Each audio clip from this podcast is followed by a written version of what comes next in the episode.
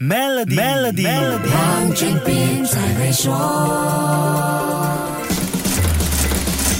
你好，我是黄俊斌。民用信息科技已经是我们日常生活的一部分，无论是外卖点餐、网购下单、导航指路，还是官方的新冠疫情信息传送等，各种 App 依赖海量数据，成就了便捷生活。在爆发危机事件时，这些 App 的数据资料又能发挥不同的功能。俄罗斯入侵之后，乌克兰政府把公共服务数字化的手机 App Dia 转变成战争信息平台，人民提供敌军的情报，政府则提供援助信息。乌克兰政府的数字转型部还创建了一个叫做 Earvrock 的聊天机器人程序。乌克兰人民透过 Dia 验证身份之后，就能够使用，直接向乌克兰军方提供敌军的位置、上传敌军装备照片等等的情报。目前已经有超过三十四万名用户。这些集合群众信息的手法不是什么新鲜的事，很多 App 都靠着用户提供即时信息和数据来完善功能。我们熟悉的 Waze 就是其中之一。要做到这一点，关键就在于几乎每一。一个人手上都有一部智能手机，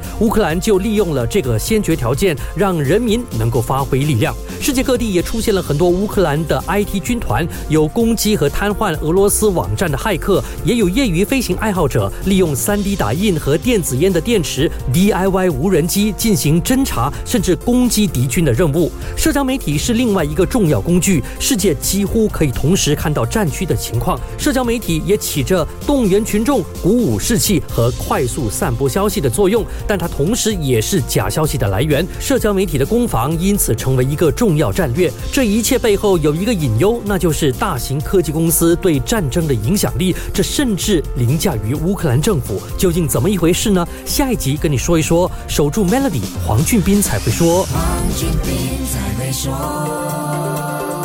于二零二三年三月三十一日前开设 Maybank 商业户口，有机会赢取 MacBook Air、iPad 或 Nespresso Essenza Mini，需符合条规。